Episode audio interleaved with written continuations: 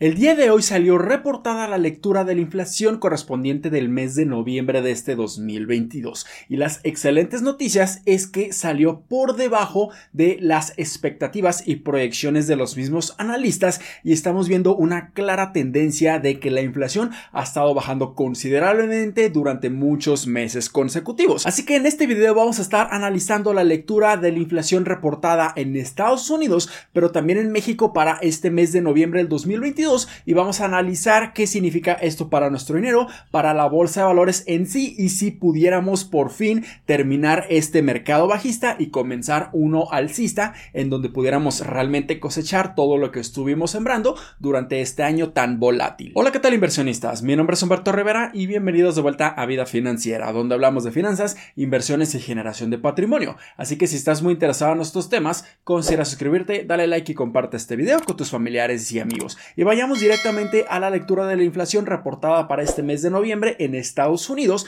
y se reportó en 7.1%. Y ahora durante cinco meses consecutivos vemos que la inflación ha estado cayendo de una manera considerable desde su punto máximo que tuvimos en junio de este año en 9.1% y no habíamos tenido una inflación tan baja desde diciembre del año pasado. Y si vemos las proyecciones estimadas de los analistas era de que la inflación reportada en este mes fuera de 7.3%. Y algo muy interesante también es que la inflación mes con mes solamente incrementó a una razón de 0.10% contra 0.40% el mes pasado. Y si analizamos la inflación subyacente que simplemente estamos removiendo esos productos que son mucho más volátiles como los productos energéticos y los alimenticios, vemos que para este mes se reportó en un 6%. Y aquí claramente también vemos que la tendencia en esta inflación subyacente ha estado bajando a lo largo de dos meses consecutivos y las estimaciones eran de que la inflación subyacente se reportara en 6.1%. Así que estas son excelentes noticias debido a que prácticamente todas las lecturas en la inflación en Estados Unidos para noviembre fueron incluso por debajo de las mismas proyecciones, por lo que estas son excelentes noticias, pero si analizamos lo que ha sucedido en la inflación aquí en México, vemos que la inflación se reportó en 7.80% y la inflación subyacente se reportó en 8.51% contra la inflación en octubre que se reportó en 8.41% y la inflación subyacente se reportó en 8.42%. Y desafortunadamente aquí en México no son tan buenas noticias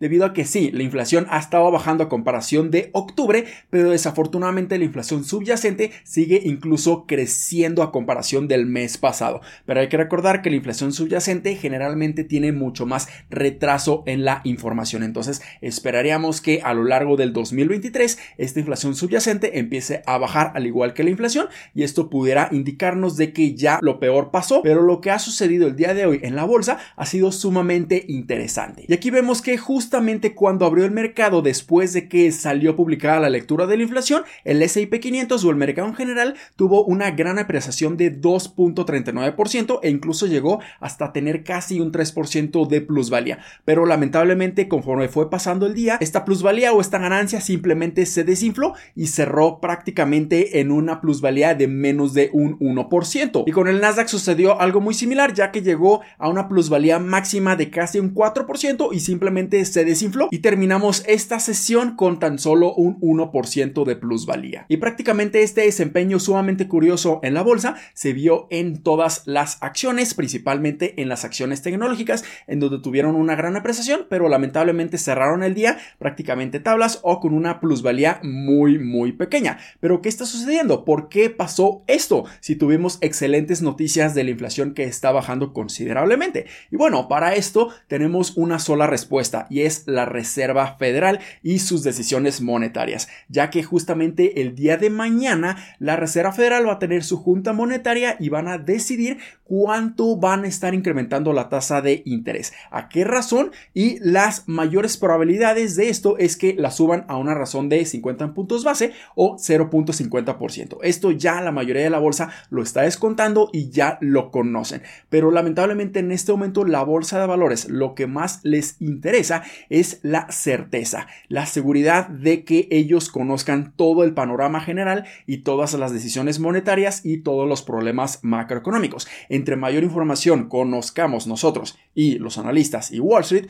vamos a tener cada vez más certeza. Y eso es lo único que le importa a la bolsa de valores. No solamente le importa que que la inflación esté bajando, que ya ha estado bajando a lo largo ya de muchos meses consecutivos, sino que también quiere saber si la Reserva Federal está en un plan mucho más flexible de incrementar las tasas de intereses a una razón mucho menor e incluso pudieran estar considerando el momento en que ya no las estén subiendo y al contrario empiecen a bajarlas a lo largo de los siguientes semestres. Así que es sumamente crítico el día de mañana y las decisiones monetarias de la Reserva Federal para realmente tener la mayor visión posible de si pudiéramos entrar en un mercado alcista por fin o si seguiremos cayendo si la Reserva Federal empieza a cambiar su política monetaria a una mucha más estricta. Pero en este momento sabemos que tenemos una aproximación de la tasa de referencia y su punto máximo que pudiera llegar en mayo del 2023 y es entre 5 a 5.25%. Entonces, si el día de mañana la Reserva Federal sale a decir que ellos sí están viendo que su política monetaria está funcionando y están viendo